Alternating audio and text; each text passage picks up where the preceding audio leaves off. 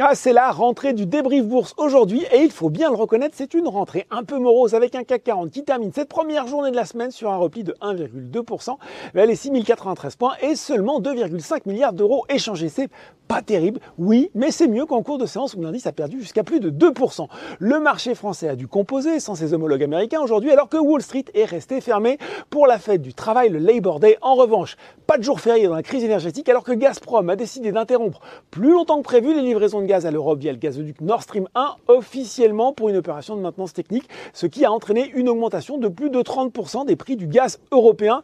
Pour ne rien arranger, l'euro tangue, il est passé aujourd'hui sous la barre de 0,99 dollars pour la première fois depuis 20 ans. Et puis tiens, attendez, on a aussi pris connaissance d'une baisse de l'activité dans les services en zone euro le mois dernier. L'indice PMI qui a reculé de 1,4 points à 49,8, c'est son plus bas niveau depuis 17 mois. Alors, autant dire que peu de valeurs surnagent dans ce contexte compliqué. Le secteur pétrolier, lui, est à l'honneur à l'image de Total Energy, Valourec, GTT ou encore CGG, alors que les pays de l'OP+, ont décidé de réduire leur production de 100 000 barils par jour en octobre pour soutenir les prix face aux craintes de récession.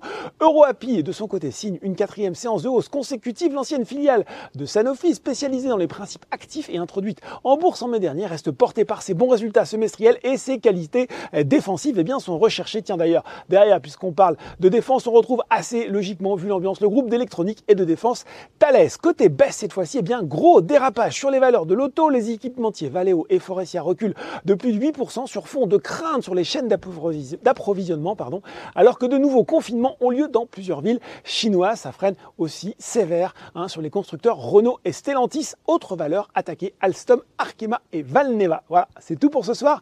En attendant, n'oubliez pas tout le reste de l'actu éco et finance et sur Boursorama.